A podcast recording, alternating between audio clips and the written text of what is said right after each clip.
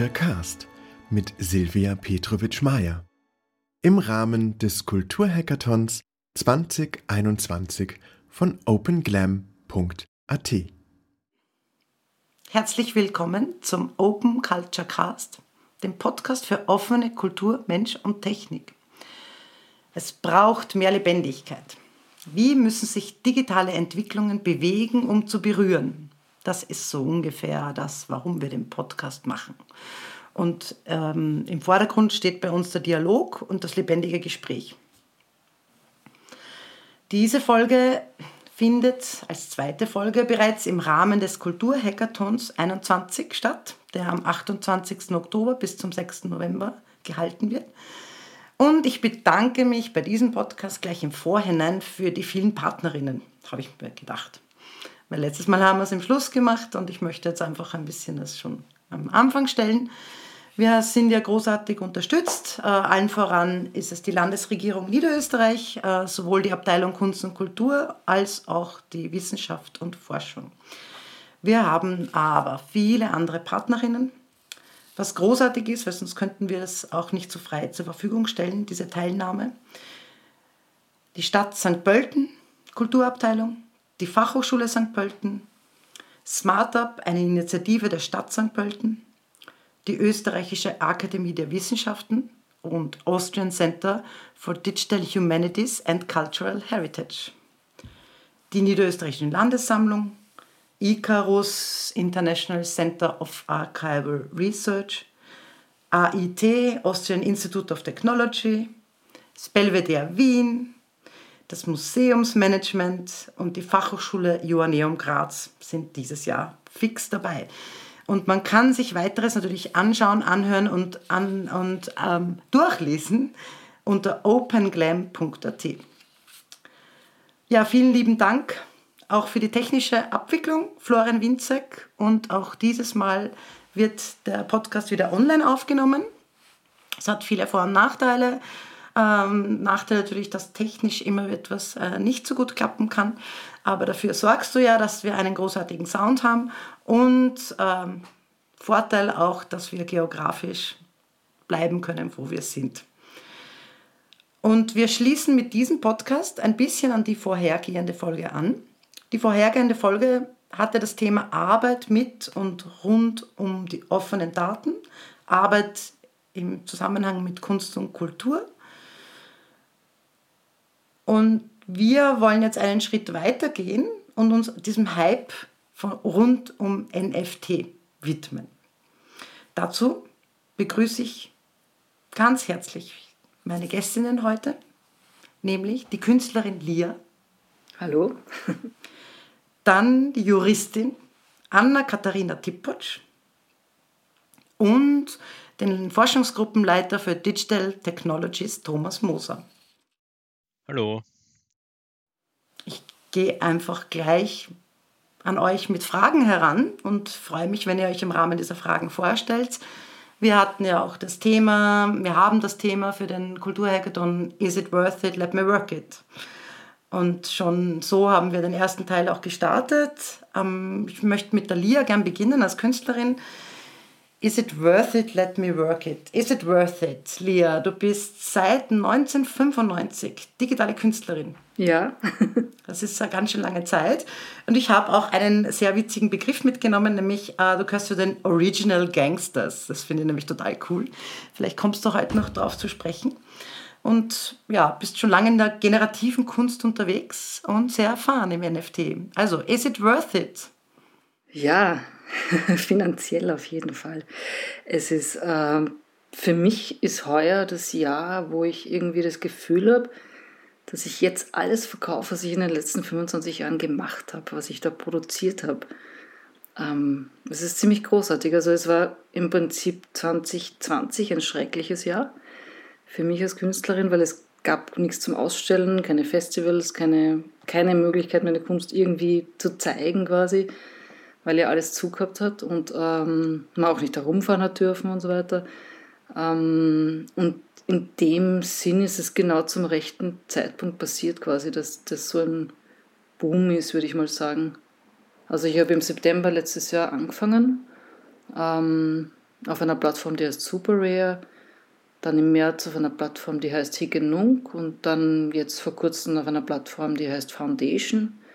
Äh, morgen gibt es einen sogenannten Drop auf der Plattform, die heißt Artblocks. Also da gibt es mittlerweile viele verschiedene Plattformen, die diese, die diese NFTs eben verkaufen.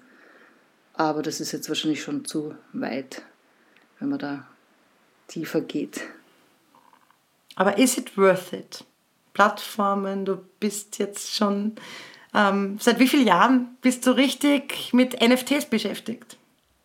Ein Jahr, genau. Ziemlich genau September, ein Jahr. Und das ist halt die letzten drei Monate arbeite ich halt nonstop, so Tag und Nacht und Wochenenden durch, weil ich mir dauernd denke, vielleicht ist es eines Tages gleich wieder vorbei. Weil mir das irgendwie schon ein bisschen suspekt ist, dass 25 Jahre nichts ist und dann kommt auf einmal die Möglichkeit, dass ich das machen kann, was ich eigentlich wollte vor 25 Jahren. Ich wollte eigentlich nur daheim sitzen, schöne Kunst machen und die ins Netz stellen. Nur der Aspekt vom Bezahltwerden hat halt gefehlt damals und bis vor kurzem. Und das funktioniert jetzt einfach. Äh, ziemlich hervorragend, was halt, was mir noch nicht ganz klar ist, ob die Leute wissen, was sie kaufen, wenn sie ein sogenanntes NFT kaufen. Das ist dann, glaube ich, eher der Anna ihre Zuständigkeit. Anna, bist du schon genannt. ähm, vielleicht unter dem Aspekt Let Me Work It. Ihr habt einen Selbstversuch gestartet. Du bist ja Juristin in der Schönherr-Kanzlei und so sind wir auch in den Kontakt gekommen, weil dieser Selbstversuch ja in Österreich, ähm, nicht nur in Österreich sehr einzigartig ist, sondern halt, ja, ich glaube, größer sehr einzigartig ist, dass man äh, von der rechtlichen Seite her das alles einmal durchspielt. Wie, hat dieser, wie ist das abgelaufen, dieser Selbstversuch, oder woher kam auch diese Ambition, diesen Selbstversuch zu machen? Naja, also wie du gesagt hast, ich arbeite bei Schönherr in Wien und hier in der Praxisgruppe für Intellectual Property. Also meine Spezialisierung ist auf Immaterialgüterrecht, unlauteren Wettbewerb, aber auch IT-Recht und Kunstrecht. Und mein Chef oder einer meiner Chefs ist der Guido, Guido Kutzko, selbst Künstler und einer der IP-Rechtler Österreichs. Das kennen sicher viele. Und wir haben einfach einen Call gehabt, also in Zeiten von Corona ist ja alles nur noch online. Wir haben einen Call gehabt, ähm, Technology and Digitalization Call, wo es halt um NFTs ging. Und ja, wir wissen natürlich, was Blockchain, die Blockchain ist, was ein Smart Contract ist, was ein NFT ist oder was ein Token ist, so ungefähr. Aber ich tue mir da persönlich immer schwer, wenn ich diese Wörter zwar höre und ähm, dann auch rein theoretisch weiß, was es ist, aber nicht wirklich das mal durchgespielt habe und dann verstehe ich es irgendwie nicht richtig. Und so geht es nicht nur mir, sondern auch vielen anderen. Und da ist ja nicht dann die Idee geboren worden, der Guido ist ja Künstler und im Herzen eigentlich auch wirklich ein großer Künstler, hat das schon vor seiner juristischen Karriere gemacht. Ja, warum machen wir das nicht einfach selber? Schauen wir uns einfach an, wie geht das? Und was für rechtliche Themen ergeben sich da. Also wie gesagt, ich mache IP-Recht, also im Materialgüterrecht ist das Urheberrecht sehr relevant, wie die Lia vorher richtig gesagt, hab, gesagt hat, was erwerbe ich mit einem NFT eigentlich wirklich? Und ähm, diese ganzen Fragestellungen, die haben sich dann im Zuge des Selbstexperiments, also wir, der Guido hat ein Kunstwerk geschaffen, das war ein GIF, ähm, aus Einzelbildern. Das Werk hieß Conceptual Artist Pulling an Idea Out of His Head. Das GIF haben wir dann ähm, gemintet als NFT. Was braucht man dafür alles? Man braucht ein Wallet. Was ist jetzt ein Wallet? Äh, welche Wallet brauche ich? Auf welcher auf welcher Plattform möchte ich den NFT veräußern. Also wir haben uns dafür OpenSea entschieden.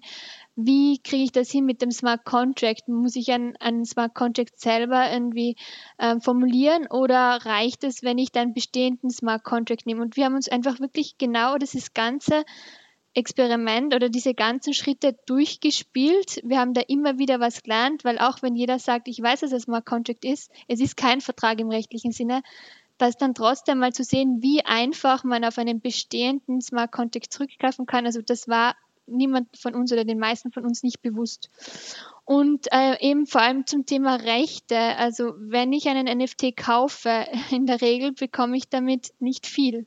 Also es kann, ist leider in der Praxis sehr häufig so, dass ich mit einem NFT, mit dem Erwerb eines, eines NFTs keine oder vielleicht nicht die Rechte erwerbe, die ich gerne hätte. Und so haben wir das Experiment eigentlich durchgespielt bis zum Verkauf. Also wir waren in der sehr privilegierten Lage, dass wir schon wussten, dass wir dass unser NFT an ein Museum, nämlich das äh, Museum Francisco Carolinum im Dienst, veräußern können als NFT und haben das dann auch total auf diese Richtung ausgelegt. Also wir haben in die Daten des NFTs auch reingeschrieben, eine Lizenzvereinbarung direkt, die für das Museum die notwendigen Rechte beinhaltet. Genau. So in aller Kürze. Ja, also ihr habt einfach das Thema durchgespielt und alle möglichen Punkte euch angeschaut, wo sind da Rechte, wo sind Grauzonen, wo, wo braucht man da sehr individuelle Lösungen. Sehr spannend habe ich auch gefunden, du hast mir, glaube ich, im Briefing gesagt, das wird alles noch sehr umgelegt. Oder war das Lia, das weiß ich jetzt gar nicht mehr genau. Also eigentlich geht man nur davon aus, dass man sagt, so ist es in der Realität mit Galerien und Bildern und wir versuchen das jetzt irgendwie auch umzulegen, jetzt in eine andere Welt. Und man versucht da so äh, Modelle zu schaffen, die dann rechtlich auch hinhauen. Aber alles noch sehr schwammig, oder? Oder ist es schon präziser? Alles sehr schwammig und es ergeben sich, na, es ist, ja, es ist präziser. Man weiß jetzt auf jeden Fall, wo sich Themen ergeben können, aber wie man die Themen dann auch rechtlich umsetzen soll oder wie man sie am besten rechtlich löst, das ist noch sehr schwammig. Und da kommt es auf den Einzelfall an. Also da kommen Künstler zu uns in die Kanzlei, die sagen, sie wollen in den NFT-Markt einsteigen oder äh, es gibt Leute, die sagen, hey, da hat jemand mein Kunstwerk als NFT gemintet, was mache ich jetzt? Und das ist dann natürlich eine Einzelfallfrage. Und es ergeben sich auch, wir haben mit dem Selbstexperiment im April des Jahres gestartet und haben wirklich jede Woche einen Call gehabt und uns jede Woche mit neuen rechtlichen Themen auseinandergesetzt. Also es waren dann nicht nur die Materialgüterrechtler beschäftigt, sondern dann irgendwann sind die Bankenrechtler kommen, dann die Versicherungsrechtler, ganz am Anfang die Zivilrechtler beim Kauf und beim Verkauf. Da Datenschutzrechtler. Ähm, wir haben das wirklich aus den umfassendsten rechtlichen Bereichen beleuchtet, an die wir vorher definitiv nicht gedacht hatten, die vielleicht auch relevant sein könnten. Und es kommen laufend noch neue Themenbereiche hinzu, neue Fragestellungen hinzu, an die wir nicht gedacht haben. Und ja, es wird sicher weiterhin so gehen. Es ist noch ein sehr neues Thema und wir werden weiterhin auf jeden Fall unseren Fokus darauf richten. Es ist sehr spannend. Ja, es ist auch, der Hype ist nicht umsonst. Ähm, tut sich ja sehr viel auf. Es ist nicht so greifbar. Es sind Begriffe noch sehr offen oder noch, vielleicht nicht so offen, aber noch nicht so, dass sie jedermann auch deuten kann. Es ihr versucht es von der rechtlichen Seite her zu begreifen, wie so ein Ablauf funktioniert. Äh, Lia hat, ist es wirklich angegangen, auch von der praktischen Seite. Jetzt möchte ich noch vorher kurz zu Thomas Moser kommen und ihm nochmal die Möglichkeit geben, äh, sich auch kurz vorzustellen. Äh, Flip it and reverse it, Thomas. Wir haben hier ein Thema, das ja auch sehr, ein sehr technisches Thema auf, einer, auf einem System basiert, mit dem du schon länger zu tun hast und dich mit deiner Forschungsgruppe auch länger beschäftigst. Ähm, drehen wir etwas um? Passiert hier überhaupt etwas Neues oder ist es eigentlich wirklich nur etwas, wir spiegeln nur etwas? Also ein bisschen als provokanten Einstieg vielleicht ähm, von, von, meiner Seite. Also wir beschäftigen uns ähm, circa, circa, seit 2014, 2015 mit Blockchain.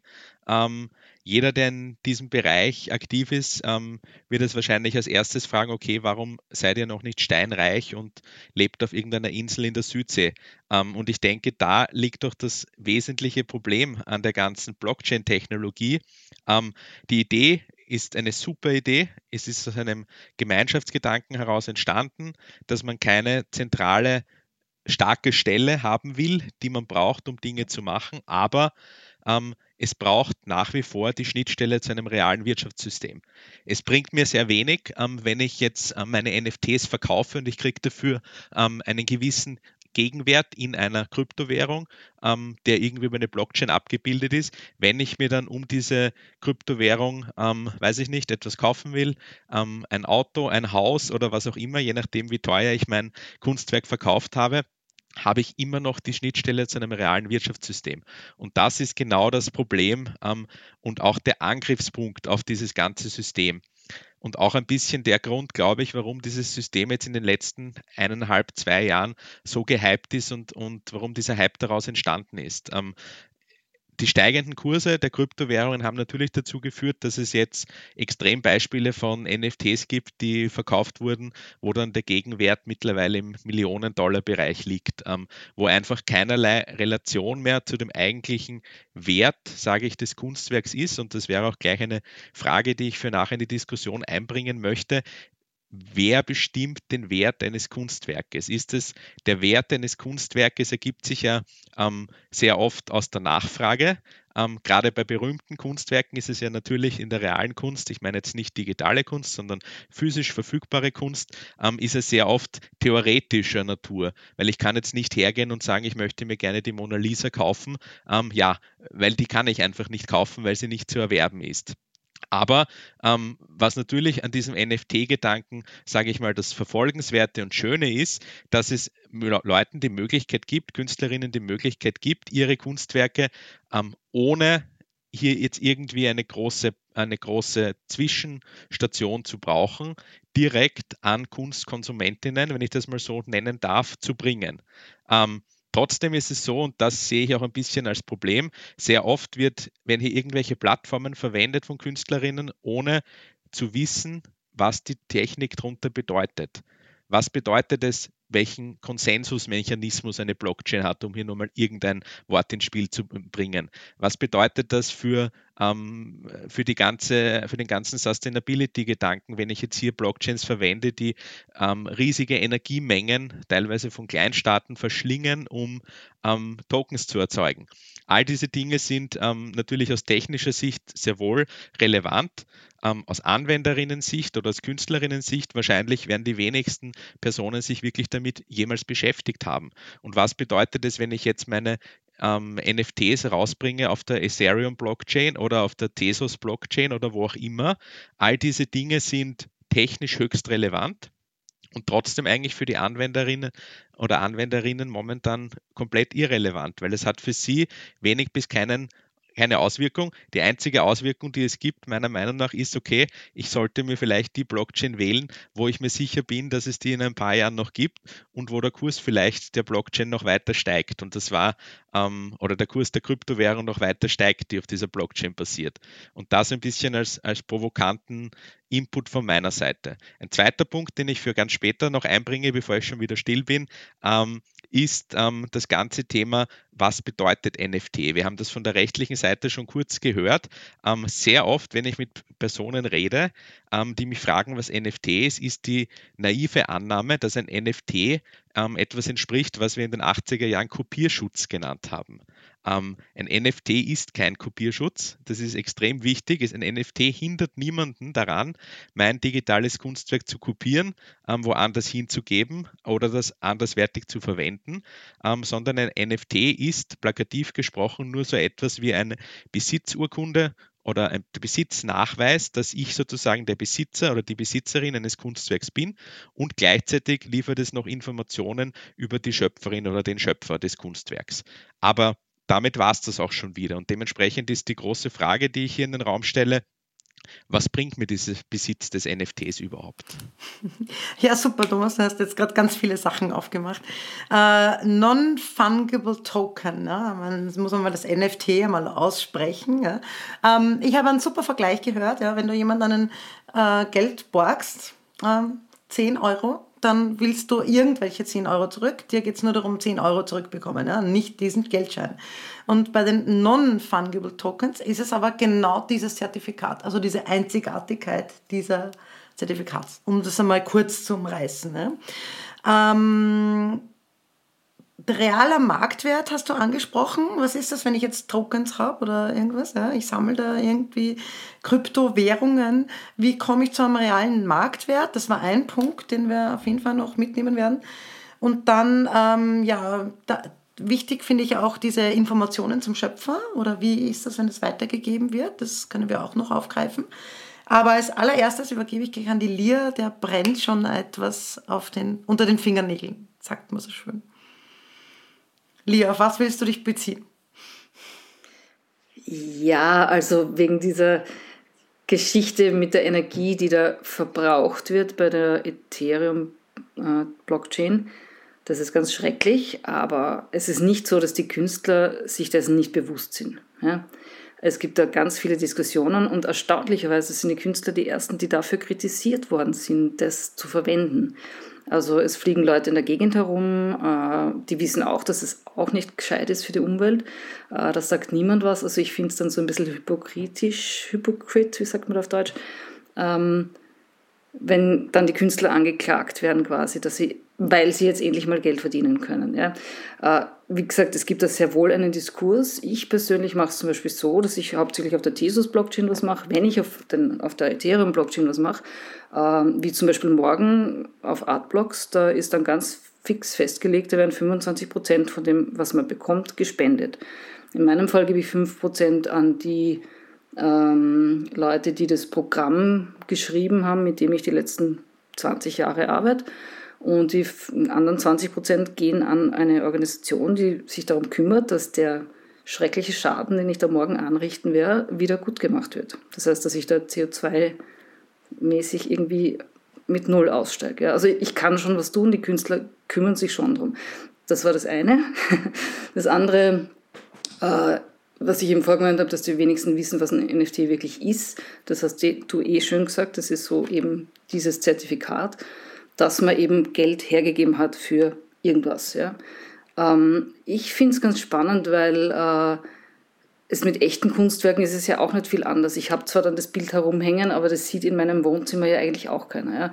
Es ist wichtig, dass ich dann sage, okay, es ist wichtig, dass die Leute wissen, dass ich das gekauft habe. Das, das ist auch, es sind quasi so, ich sehe das so als, äh, wenn Leute Kunst kaufen, sagen sie einfach, ich kann mir das leisten. Weil wenn ich nichts zum Essen habe, kaufe ich mir keine Kunst, ganz einfach. Äh, und mit den NFTs ist es auch so ein bisschen, dass die Leute damit angeben, was sie kaufen. Und die machen dann wirklich äh, ganz tolle 3D- Galerien im Internet, also sogenannte Metaverse. Und da geben sie den Link dann weiter und sagen, in meinem digitalen 3D-Museum oder in meiner Galerie, da hängen jetzt die und die Bilder, die ich gekauft habe. Und dann gehen andere Leute mit ihrem Avatar dort rein und schauen sich diese Sachen an und sagen, wow, super. Und das ist genauso wie im echten Leben. Ja? Also wenn ein Sammler Kunstwerke sammelt, warum macht er das? Damit er sich halt dann gut fühlen kann. Ne? Zum realen Marktwert. Äh, ein NFT ist genauso viel wert, wie die Leute bereit sind, dafür auszugeben. Und zum Beispiel diese Artblocks Plattform morgen, die, da ist es üblich, ähm, eine sogenannte Dutch Auction zu machen. Da legt der Künstler den Anfangspreis und den Endpreis fest und alle fünf Minuten oder alle drei Minuten, je nachdem, wird der Preis gesenkt. Das heißt, man fängt mit einem hohen Preis an und es endet mit einem niedrigen Preis. Und ähm, je nachdem, was die Leute glauben, wie viel das wert ist, gehen sie eben früher, steigen sie ein in diese Auktion. Das heißt, wenn jemand glaubt, es ist 5 Ethereum wert, wird er das gleich am Anfang äh, vielleicht zahlen, weil er glaubt, okay, wenn ich das jetzt nicht zahle, dann vielleicht ist es so schnell ausverkauft, dass ich nichts mehr kriege. Wenn der glaubt, das ist eh nichts wert, das ist nur 0,000 irgendwas wert, ja, dann wird er halt lange, lang, so lange warten, bis das diesen Preis erreicht. Das heißt, in dem Fall, wenn da 1000 äh, NFTs gemintet werden, bestimmen die Leute halt wirklich, okay, ich bin bereit, diesen Preis zu zahlen. Und das ist dann das sogenannte äh, Floor Price, zu dem das dann wirklich ausverkauft wird. Und ja, man lernt in einem Jahr viele neue Worte. Realer Marktwert, dann gebe ich jetzt einmal weiter äh, zur Anna wieder. Was ist denn der reale Marktwert? Wie funktioniert denn das rechtlich? Kannst du da was dazu sagen? Ja, aber was ich noch kurz vorher ergänzen wollte zum, äh, zur Diskussion zwischen Lia und Thomas, ich finde ja spannend, natürlich ist der ganze Hype vor allem bei uns in den Köpfen jetzt vor allem wegen den Kunst, wegen dem, wegen dem Thema der Kunst. Aber NFTs werden ja in sehr, sehr vielen Anwendungsbereichen oder in sehr, sehr vielen Bereichen verwendet. Es gibt sehr, sehr viele praktische Anwendungsfälle. Wir haben uns die auch, wir haben auch die gesammelt.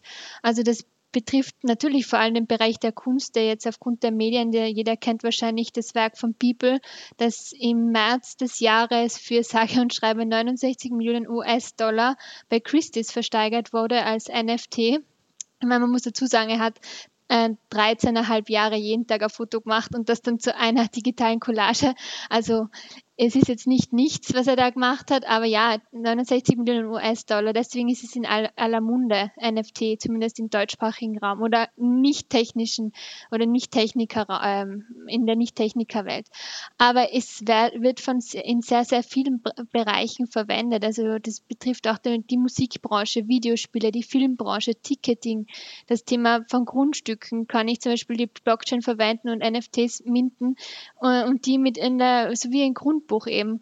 Ähm, das betrifft die physische oder wie Celia vorher erwähnt hat, auch die digitale Welt mit Metaverse, mit bekannt ist zum Beispiel Kryptovoxels oder die Sportwelt ist spannend und auch allgemein von großen Markeninhabern. Also ich habe da eh schon ein paar Beispiele bei unseren Vorgesprächen erwähnt, Taco Bell hat zum Beispiel NFTs gemintet, ähm, wirklich ganz, ganz einfache bunte Bildchen. Natürlich sind die auch künstlerisch, haben wahrscheinlich einen künstlerischen Wert, aber die wollten die für einen US-Dollar verkaufen und mittlerweile ist so ein NFT von Taco Bell über 25 US-Dollar, äh, 25.000 US-Dollar wert.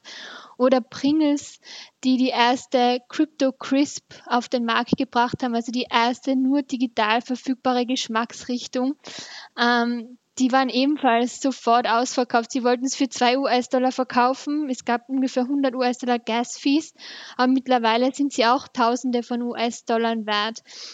Es gibt hier wirklich sehr, sehr umfassende Beispiele, wie man das verwenden kann. Ich werde jetzt nicht alle erwähnen, aber was ich zum Beispiel noch sehr, sehr spannend finde, ist dem, der Bereich des Ticketing oder auch die Musikbranche. Ähm, wenn wir jetzt bei der Musikbranche sind, das ist ein, eine ganz neue Art eines Revenue Streams, also der Einnahmequelle, der Finanzierung.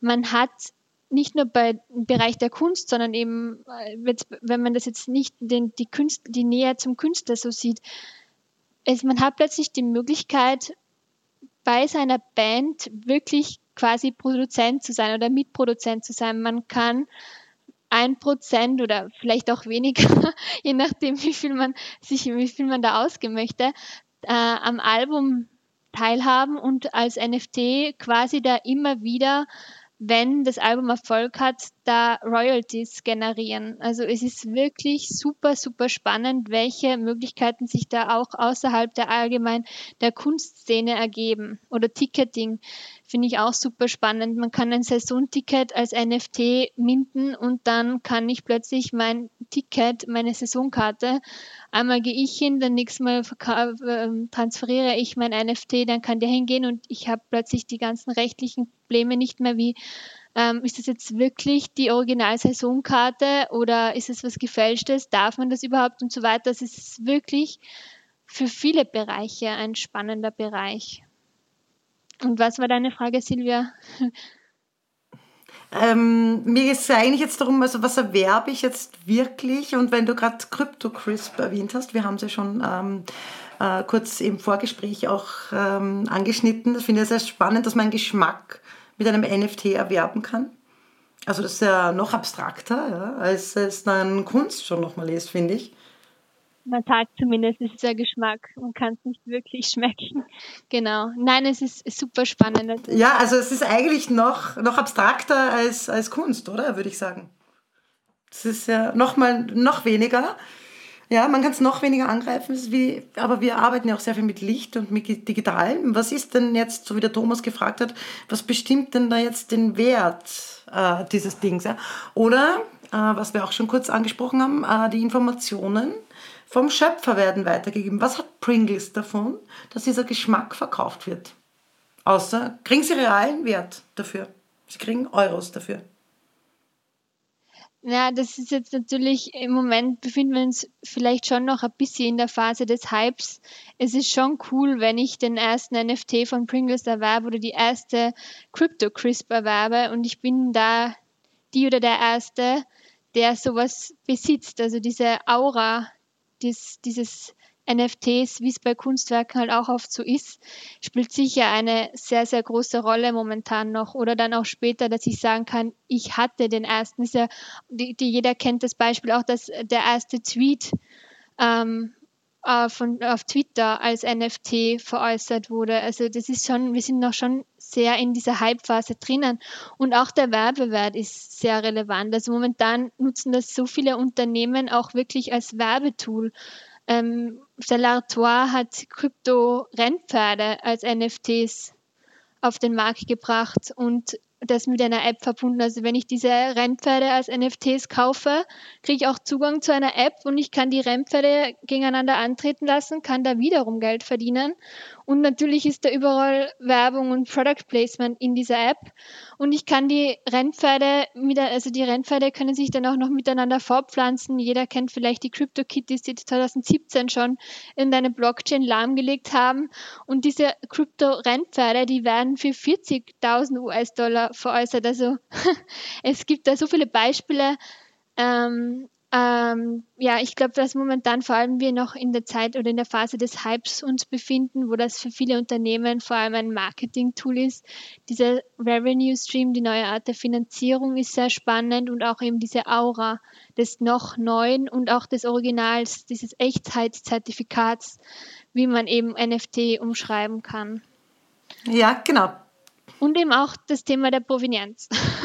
Also man sieht immer mehr, dass auch physische Objekte mit, den, mit NFTs verknüpft werden sollen.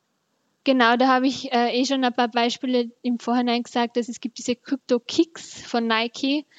Ähm, da ist es so, wenn ich ein physisches Paar Schuhe äh, kaufe von Nike, dann wird automatisch, also die Nike hat da vor einigen Jahren ein Patent angemeldet oder vor einiger Zeit zumindest, dass wenn ich den physischen Schuh kaufe, auch ein NFT gemintet wird. Und das also ist natürlich vorher mal cool. äh, und zweitens, es gab es vorher noch nie. Ich kann ja jedem sagen, ich habe das. Wer hat das äh, schon? Jetzt momentan wahrscheinlich noch nicht so viele. Und es ist auch auf mittelfristig oder lang, längerfristig so, dass es auf jeden Fall eine Wertsteigerung damit verbunden ist oder eine Wertsicherung.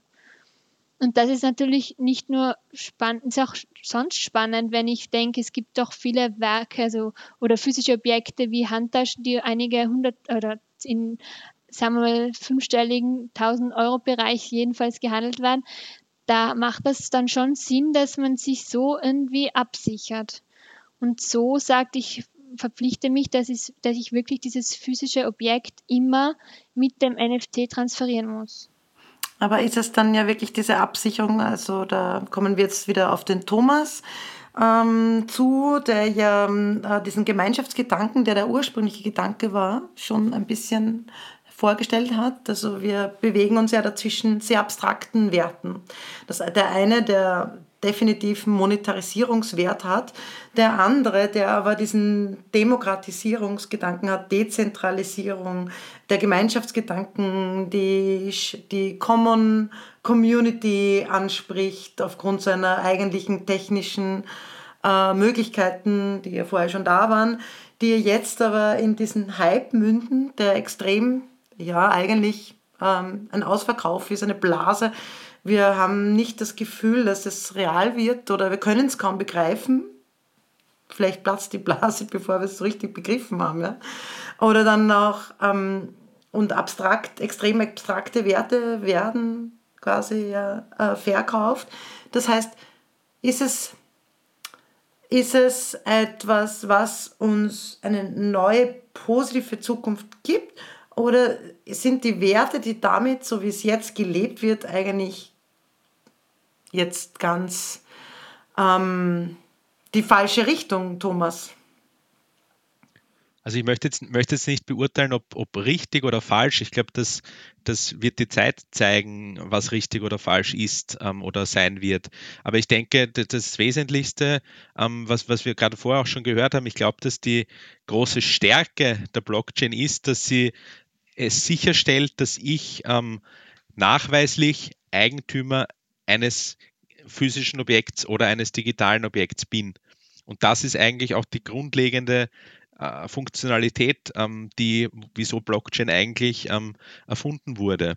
Also es ging darum, dass ich Transaktionen oder Bestätigungen ähm, fälschungssicher ablegen kann. Das heißt, ich kann ähm, sicherstellen, dass wenn ähm, jemand versucht, hier etwas zu fälschen oder etwas zu manipulieren, dass das erkannt wird. Und das ist die wesentlichste Eigenschaft einer Blockchain. Eine Blockchain ist nichts anderes als eine, sage ich mal, halbwegs intelligente Datenbank, die aber ohne eine zentrale Stelle auskommt. Das heißt, es basiert darauf, dass es viele Personen gibt, die gemeinsam diesen Trust, dieses Vertrauen in diese Daten halten und erhalten, ohne dass ich jetzt eine zentrale Stelle brauche, die mir diesen Trust garantiert ähm, und ähm, dementsprechend diese Informationen dort ähm, vertrauenswürdig abgelegt werden können. Das heißt, dafür glaube ich, ist eine Blockchain meiner Einschätzung nach sehr, sehr gut geeignet und dafür gibt es ganz, ganz viele Anwendungsfälle. Das muss jetzt gar nicht im äh, Kunstbereich sein, da geht es über äh, Bereiche wie Lebensmittelsicherheit, über Bereiche wie ähm, Banktransaktionen, all diese Dinge, ähm, wo es ja auch schon viele Use Cases gibt. Allerdings, wo ich es ein bisschen kritisch sehe, um auch wieder zu meinem ersten Argument ähm, anzuschließen, ist, wenn dieser, diese Verwendung der Blockchain als sicherer Datenspeicher gleichzeitig mit einer Monetarisierung innerhalb dieses Datenspeichers verknüpft wird. Ähm, wie es eben bei NFTs momentan der Fall ist, weil ähm, der Witz ist ja, dass diese ähm, Sicherheit, dieser Besitz an den Besitz eines Tokens geknüpft ist, das ich in einer digitalen Wallet habe. Und wenn ich jetzt dieses Token weitergebe, kriege ich dafür als Austausch eine gewisse andere Tokenanzahl an zum Beispiel am, am, Tokens einer bestimmten Kryptowährung, die ich dann in meinem Wallet auch halten kann. Wer mir sagt mir aber jetzt, dass diese Tokens, diese Kryptowährung in drei Jahren, in fünf Jahren überhaupt noch ein akzeptiertes Zahlungsmittel sind? Wer garantiert mir überhaupt dafür, dass dieser Wert dieser Kryptowährung nicht aufgrund irgendeines Crashes oder irgendeines negativen Hypes innerhalb von Minuten, wie es ja in der Vergangenheit durchaus schon der Fall war, oder aufgrund von irgendwelchen Hackattacken auf Blockchains, auch das gibt es, ähm, innerhalb von Minuten vernichtet wird. Und all diese Dinge sind für mich noch nicht wirklich gelöste Fragen, einfach aus dem Grund, dass das System noch nicht lang genug da ist, als dass wir Erfahrungswerte damit haben. Also Sicherheiten gibt es, glaube ich, relativ wenige. Man muss sich, glaube ich, einfach da überlegen, wie viel Risiko man selber eingehen will.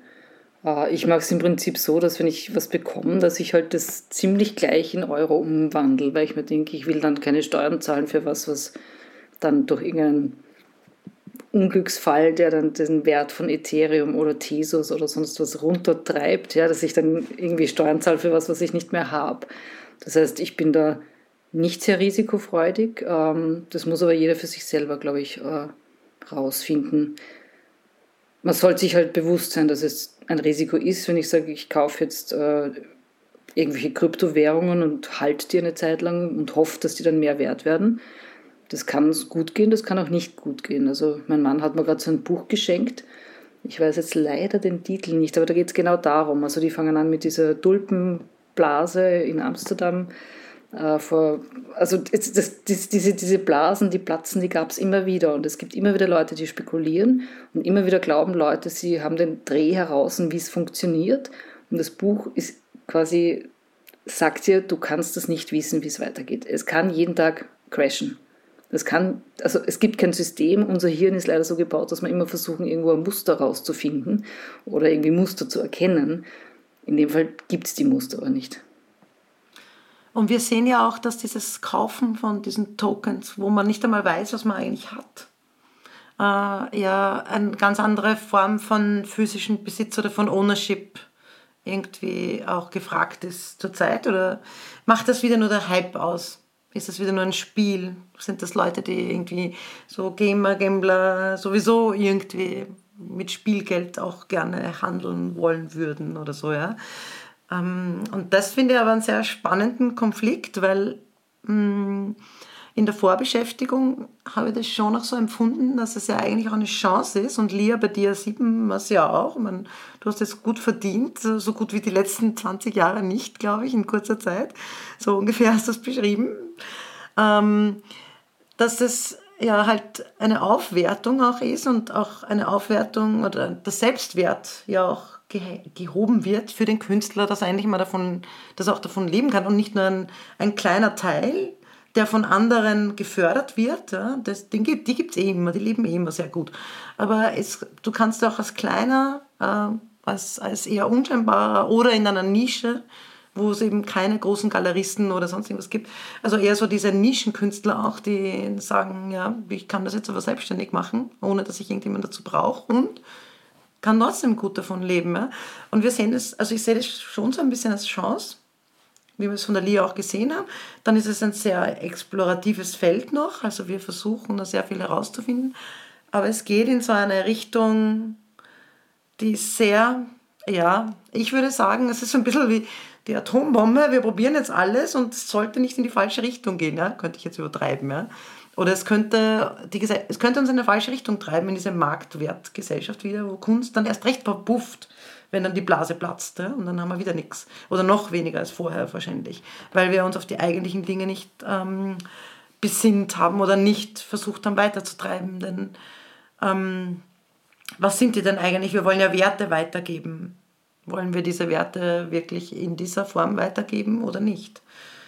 Wie, wie sieht man das? Also, das ist die Frage. Ich glaube, äh, rechtlich schaut man sich das gar nicht an.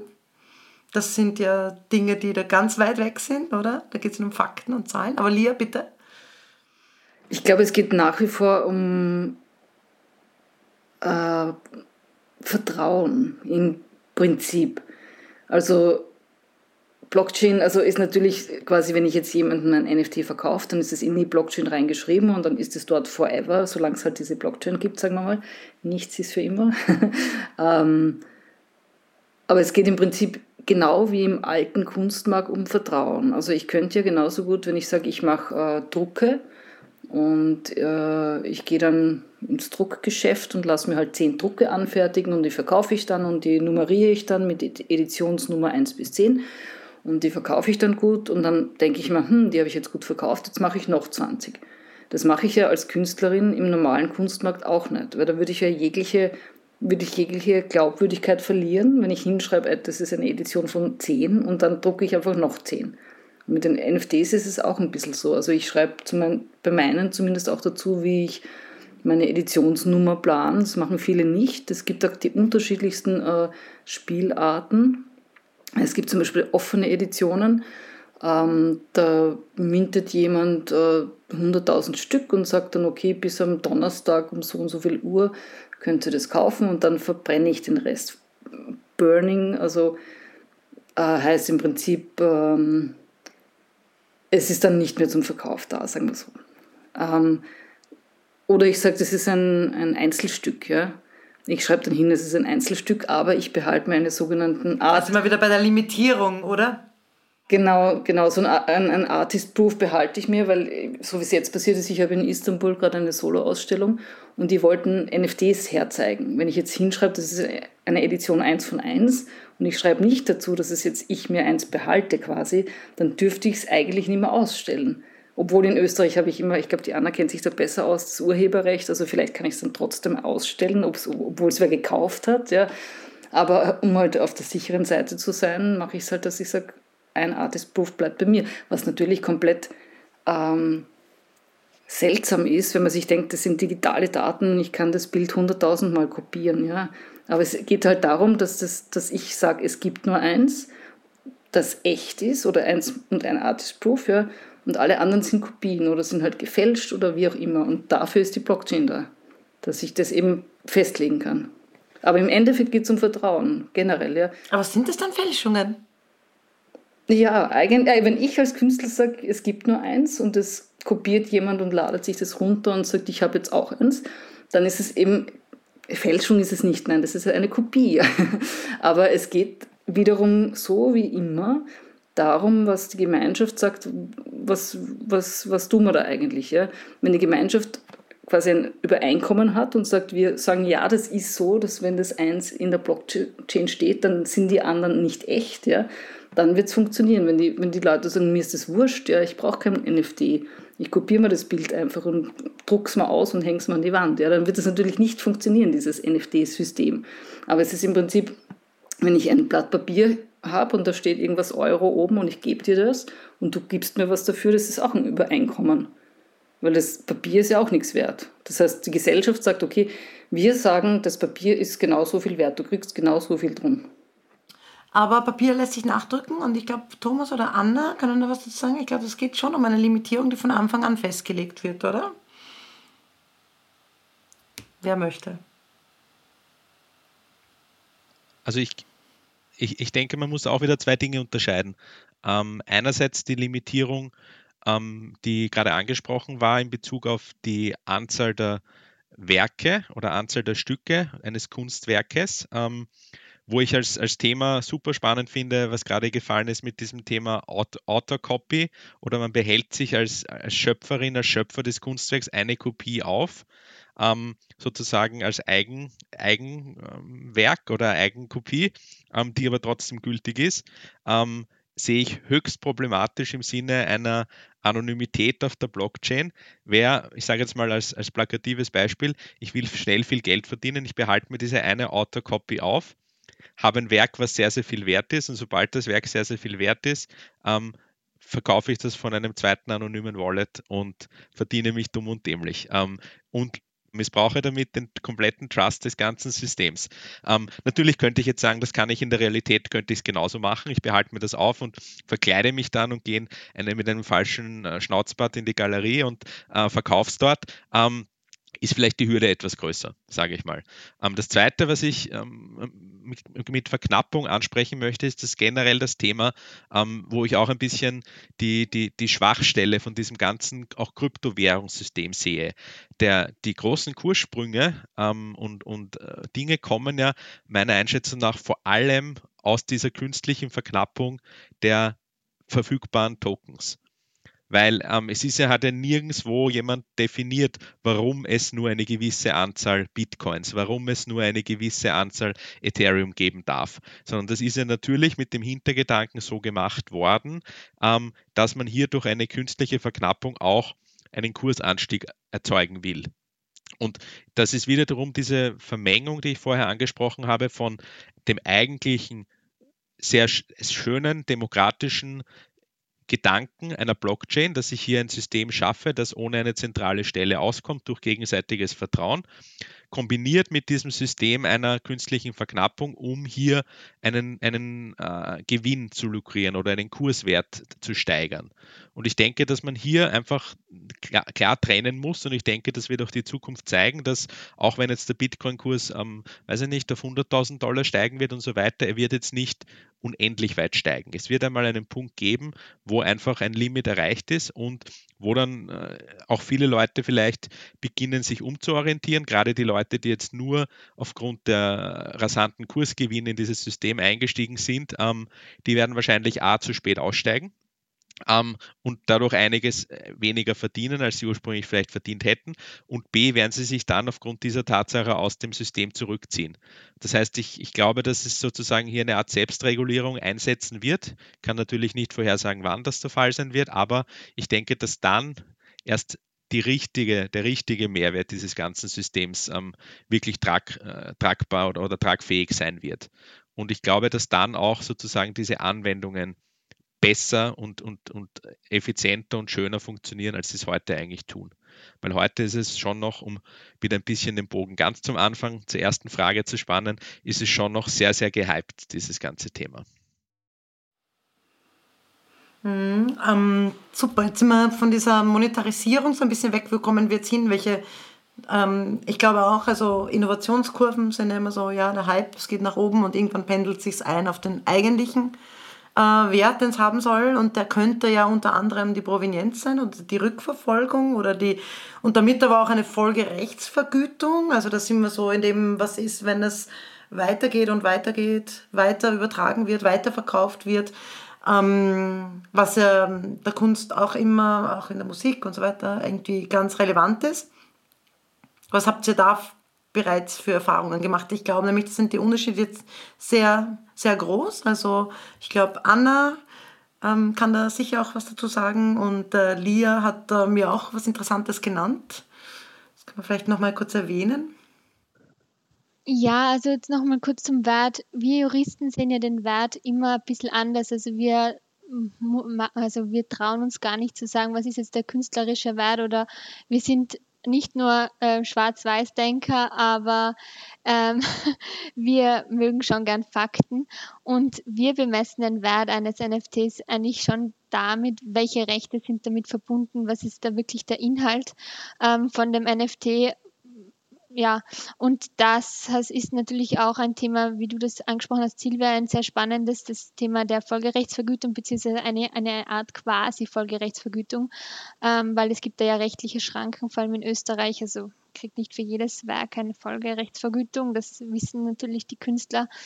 Ähm, und so hat man jetzt die Möglichkeit, wenn man einen NFT mintet, trotzdem eine quasi Folgerechtsvergütung zu erhalten bei jeder Transaktion. Und es gibt hier so die umfassendsten Möglichkeiten. Also das muss nicht eine, eine Royalty sein, die man sich da, die man halt während man den NFT mintet, vorsieht, dass immer der Künstler, die Künstlerin bei jeder Weiterveräußerung eine, eine Art Folgerechtsvergütung bekommt, sondern da können auch soziale oder ja, äh, so Themen wie Spenden eine Rolle spielen. Also dass man sagt, es, es wird immer was an den Künstler abgegeben bei jedem Weiterverkauf, aber auch immer an eine wohltätige Organisation oder keine Ahnung, man sagt, es bekommt die Agentur was und es bekommt die Künstlerin was. Also da gibt es umfassende Möglichkeiten. Wir sehen den Wert eines, eines, eines NFTs oder wir bemessen den Wert sehr stark was darf man damit wirklich? Und ich finde das eigentlich gar nicht so kompliziert. Also ich, ich manchmal, wenn ich diese Diskussionen höre und ich habe auch international an einigen Diskussionen zu NFTs zugehört, finde das eigentlich gar nicht so kompliziert, weil ähm, aus rechtlicher Sicht es ergeben sich dieselben Probleme wie schon vor der Digitalisierung oder äh, für physische Werke. Also wie gesagt, vorher ist mir das die, der, ein Schnauzer gefallen. Ja, aber wer sagt mir dann, dass das wirklich der Schöpfer des Kunstwerks ist? Also ich glaube, ich kaufe das eher bei der Lia ohne Schnauzer als bei der Lia, die dann nur ausschaut wie die Lia mit einem Schnauzer. ähm, und das ist mir wurscht. Und das ist eben bei der, also, soweit ich das verstanden habe, auch bei NFTs so, wenn ich weiß und es gibt Möglichkeiten, wie ich eine Wallet mit also, äh, verifiziere. Also ich kann das mit dem Twitter-Account beispielsweise verknüpfen, damit man weiß, okay, das wird dann wohl wirklich die Wallet von der Lia sein. Und ich finde, mein NFT ist wahrscheinlich dann schon mehr wert, wenn ich es aus der Wallet der Lia kaufe oder zumindest sehe, okay, der NFT ist ursprünglich wirklich von der Lia gemintet worden. Das ist für mich schon ein Thema und nicht die von der Wallet mit 0765XY. Also, weil es ja alles sehr, sehr anonym ist. Also, äh, es geht wiederum um Vertrauen. Ja. so wie ich vorher gesagt habe. Es gab gerade vor ein paar Tagen in der NFT-Welt eine kleine Diskussion, weil es gab einen Künstler, der hat auf einer Plattform, ich sage das jetzt alles anonym, ähm, sehr viel Geld verdient, so in der Millionenhöhe. Und der hat so ein bestimmtes Design. Und dann gibt es halt einen anderen Künstler, der hat auch so ein bestimmtes Design. Und da gibt es irgendwo einen Instagram-Screenshot, dass der andere eigentlich früher das gemacht hat. Mhm. Und der, der die Millionen verdient hat, hat das irgendwie bei dem gesehen. Und es ist dokumentiert. Und der hat den ersten aber nie erwähnt und hat ihm auch keine Millionen gegeben und so. Und da gab es halt jetzt so eine Diskussion und dann sind die Leute draufgekommen, hoppla, keiner von diesen beiden Künstlern ist eigentlich der Erfinder von diesem Design, sondern das ist 1957 eigentlich schon erfunden worden. Mhm. Und das ist dann, also diese, diese ähm, NFTs von diesem Künstler, der Millionen verdient hat, die gehen halt jetzt im Preis ein bisschen runter. Weil es ist jetzt nicht mehr dieser große Hero, der jetzt diese geniale, einzigartige Idee gehabt hat, sondern der hat halt eine Idee weiterentwickelt und andere haben das auch weiterentwickelt. Also da gab es eben die Diskussion, wer ist jetzt eigentlich der Urheber? Ist, ist es einer von diesen beiden Jüngeren oder der Alte von 1957? Also im Endeffekt geht es um Vertrauen.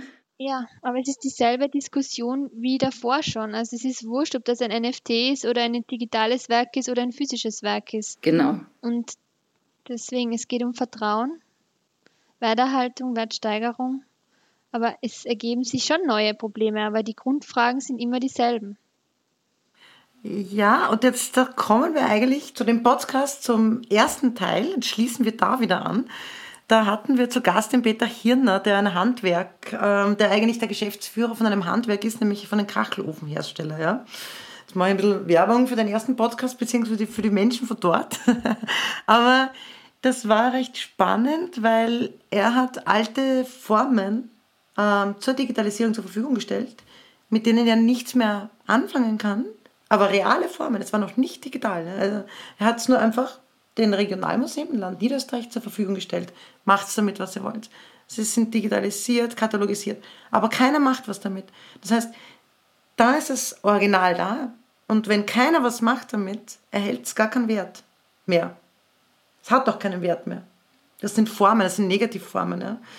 Und es würde wieder, er hat alles, es ist jetzt alles CC0, glaube ich, sogar frei lizenziert, damit jemand was damit macht, weil es dann wieder einen Wert kriegen würde. Also diese Denke finde ich eigentlich schon sehr schön, dass man sagt, ich weiß aber noch nicht, ob es soweit ist. Vielleicht ist das etwas, was auch noch kommt in der Zukunft. Dass man sagt, das, es geht gar nicht mehr darum, vielleicht ja, wo kommt es her, welchen Weg hat es gemacht. Aber aufgrund der Geschichte, die entstanden ist, bekommt es immer mehr Wert. Und wir, es ist ja auch oft so, dass wir nicht einzelne Produkte nur noch verkaufen, sondern wir verkaufen ja auch Geschichten in der Werbung oder in anderen Bereichen. Und das wäre eigentlich eine schöne Entwicklung, finde ich, weil es dann wieder diesen Creative Commons oder Open Commons Gedanken fördert und Open Source. Also ich vielleicht noch spannend, weil jetzt ja viele Museen zugehabt haben, die Uffizi-Galerie in Florenz, die hat das, glaube ich, auch gut verwendet, dass sie Werke, die schon hundert Jahr, hunderte von Jahren lang kein, äh, kein Urheberrecht mehr damit verknüpft sind, also wirklich mehr als CC Zero Lizenzen, ähm, einfach dann als NFT gemintet haben. Ähm, also sowas gibt es auch und das haben Museen genutzt, genützt, damit sie so eine Einnahmequelle während der harten Corona-Zeit hatten, wo wirklich viele Kunsthäuser große Einnahmen, also Ausfälle von Einnahmen erfahren hatten. Es, es gibt da wirklich sehr umfassende Möglichkeiten. Thomas, würde das mit den Geschichten diesen wieder Blockchain-Gedanken mehr fördern? Diese Weiterverwendung, dass es weitergegeben werden muss und dadurch Wert erhält? Ja, also wäre sicher eine Möglichkeit. Was, was mir als ähm, super Beispiel für den wirklichen Mehrwert einer Blockchain-Verwendung vorige Woche untergekommen ist, ist die Verwendung für, von NFTs im Musikbereich. Ähm, wo ja Blockchain den, den, die zweite super Eigenschaft hat, dass er Blockchain basiert auf Hashing. Und Hashing, für diejenigen, die das nicht kennen, ist im Prinzip das eindeutige, das Erzeugen eines eindeutigen Fingerabdrucks eines Kunstwerks ähm, oder eben eines, eines, eines Datenelements. Und ähm, die Idee ist jetzt, die der, der ich vorige Woche diskutiert habe, wenn wir an die Musikbranche denken, gerade Richtung elektronische Musik, ähm, ist es ja sehr oft so, dass da sehr viel mit Remixes einer ähm, eines neuen Liedes gearbeitet wird. Das heißt, dass jemand ein Künstler ähm, macht ein Lied und eine zweite Künstlerin zum Beispiel nimmt dieses Lied und macht einen Remix. Und Aktuell ist es ja gar nicht einfach vom rechtlichen, ähm, der rechtlichen Seite her festzustellen, wie viel Veränderung eines Werkes nötig ist, um ein neues Werk zu erzeugen. Ähm, und dieses Thema könnte man natürlich über die Blockchain technisch bis zu einem gewissen Ausmaß lösen, dass man eben sagt, okay, ich kann technisch feststellen, dieses Werk wurde zu einem gewissen Prozentsatz geändert, ähm, aber doch genügend noch weiterverwendet, um als dasselbe Werk zu gelten. Und dadurch könnte ich automatisch über eine Blockchain-Lösung zum Beispiel ähm, Lizenzgebühren für die Verwendung eines Musikstücks in einem anderen Musikstück verwenden. Ähm, diese Dinge, glaube ich, sind gerade in diesem äh, eher Bereich elektronische Musik ähm, eine super Möglichkeit, um zusätzliche Einnahmequellen für Musikerinnen und Musiker zu schaffen. Und ich denke, dass hier viel auch in der Zukunft drinnen liegt, um ähm, hier auch ähm, ja, fairere Abrechnungsmodelle zum Beispiel ähm, zu ermöglichen. Dann machen wir eine kurze Abschlussrunde. Ich mache jetzt eine ganz einfache noch. Minten. Wir haben das Verb jetzt alle verwendet, glaube ich. Äh, es wird etwas gemintet.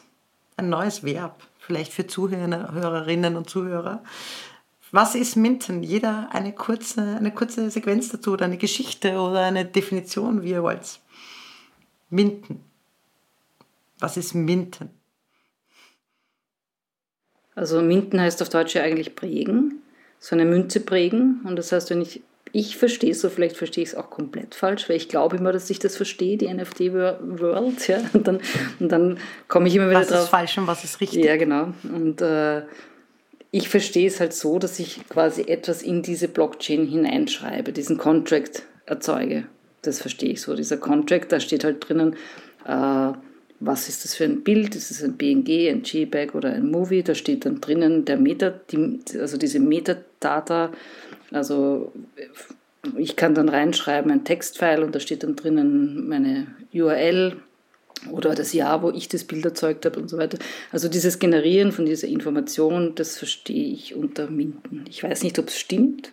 Thomas. Thomas. Also ist eine schöne schöne Erklärung mit Münze prägen, weil das trifft es eigentlich sehr gut, weil im Prinzip das, was man prägt, ist im Prinzip das Token, wenn man so will, das man auch als Münze definieren könnte, das dadurch ähm, sozusagen erschaffen wird oder ins Leben gerufen wird. Und genau das mache ich. Ähm, natürlich kann, könnte ich jetzt auch sagen, okay, ich muss nicht jedes Mal ein neues Token erzeugen weil vielleicht gibt es ja schon ein vorhandenes Token, das man weiterverwenden kann, weil das ist ja auch noch ein Thema, was wir, ohne jetzt zu weit gehen zu wollen, noch gar nicht adressiert hatten. Was ist mit Kunstwerken, die jetzt nicht für die Ewigkeit ähm, bestimmt sind?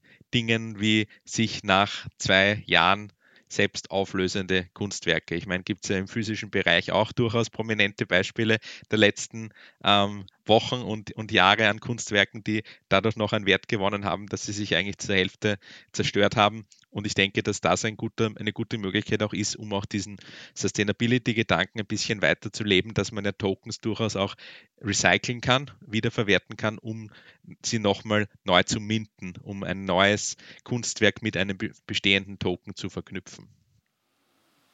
Ja, Anna, Mint ja, nach dem Techniker spricht man gerne als Juristin und erklärt Minting. Nein, aber der Begriff des Minting, der Begriff des Mintings ist also für mich der Prozess des Schaffens des Tokens, wie es eben die Lia und der Thomas schon gesagt haben, und den Deployment des Tokens auf der Blockchain. Also für mich ist es wirklich auch das Schaffen des Tokens. Schön, da haben wir es ja eh relativ gut zusammen formuliert. Wir haben mehrere Sachen nicht erwähnt, also auch nicht, äh, dass zum Beispiel NFT sehr stark mit Twittern verbunden ist, was ich erfahren habe. Man verkauft eigentlich nicht, wenn man nicht twittert, ganz speziell twittert, äh, nicht Facebooken, nicht irgendwas anderes. Twittern ist ganz massiv. Wir haben leider nicht besprochen, sind jetzt schon beim Recording von über einer Stunde. Ähm, wir haben leider nicht besprochen, wie, warum hängt das so mit diesen Social Media zusammen? Ähm, ist das dieser Hype? Geht das irgendwann weg davon? Was hat das überhaupt für einen Einfluss, diese Abhängigkeit von Twitter dann? Das wäre auch mal ganz spannend, sich aus dieser Kommunikationswelt anzuschauen. Das lassen wir jetzt. Also wir können leider nicht in der... Ähm, wir haben auch keinen Anspruch auf Ganzheitlichkeit hier in diesem Podcast, sondern es geht uns ja um den Dialog. Ähm, in dem Sinne ich habe euch ja eingeladen, weil ich euch allen sehr vertraue und ich finde das mit dem Vertrauen auch einen total schönen Übergang, um zu sagen, äh, wir haben einen sehr schönen Rahmen des Vertrauens, in dem wir arbeiten, unterschiedliche Projekte ausarbeiten beim Kulturhackathon. Man findet alle Informationen dazu auf www.openglam.at. Das ist ein Rahmen, ähm, der geschützt ist, wo man vertraut, wo Projekte ausgearbeitet werden können und auch NFT zu dem Thema gearbeitet werden kann und sogar soll. Also wir wollen uns mit dem Thema Arbeit äh, zur Schnittstelle Kunst und Kultur und offene Daten in diesem Dreieck auch bewegen.